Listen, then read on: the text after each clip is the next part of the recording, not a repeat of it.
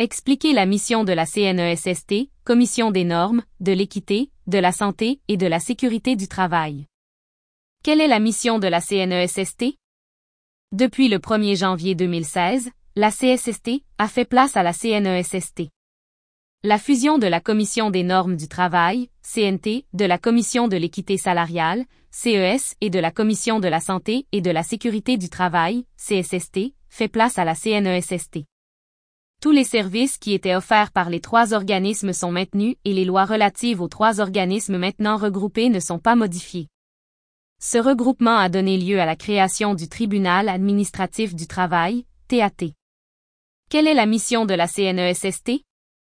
La CNESST est l'organisme auquel le gouvernement du Québec a confié la promotion des droits et des obligations en matière de travail.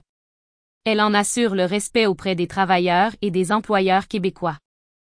La CNESST fait la promotion des droits et des obligations en matière de travail et en assure le respect, et ce, auprès tant des travailleurs que des employeurs du Québec. Pour ce faire, la CNESST 1. Favorise des conditions de travail justes et équilibrées. 2. Assure l'implantation et le maintien de l'équité salariale.